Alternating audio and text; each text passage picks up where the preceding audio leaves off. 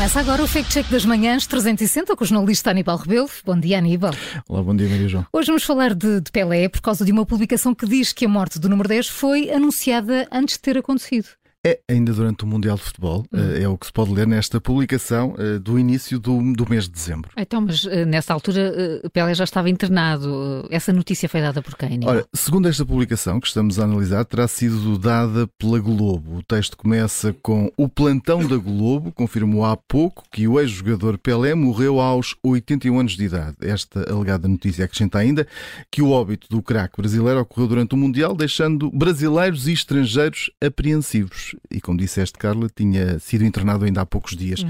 Ora, uma nota do hospital estava, estava também conta que o jogador brasileiro tinha dado entrada no hospital para uma reavaliação do tratamento de quimioterapia ao tumor do cólon, identificado em setembro de 2021.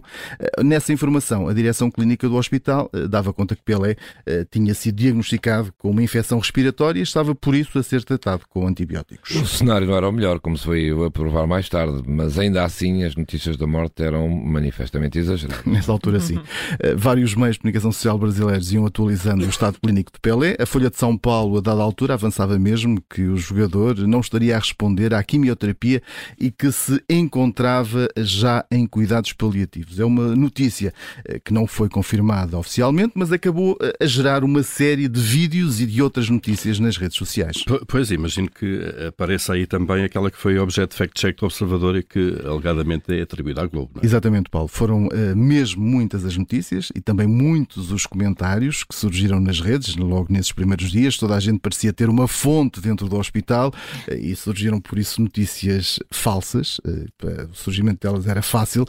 esta que alegadamente da Globo, que era da Globo, foi uma dessas que foi partilhada, mas ao contrário do que sugere esta mensagem, a Globo não deu qualquer notícia da morte de Pelé quando ainda decorreu o Campeonato do Mundo do Qatar. Portanto, estamos a falar aqui de uma publicação com informação inteiramente falsa, não é, Aníbal? É uma montagem que antecipa a morte de Pelé e que coloca a Globo aqui ao barulho. O jogador morreu 19 dias depois da primeira publicação desta mensagem.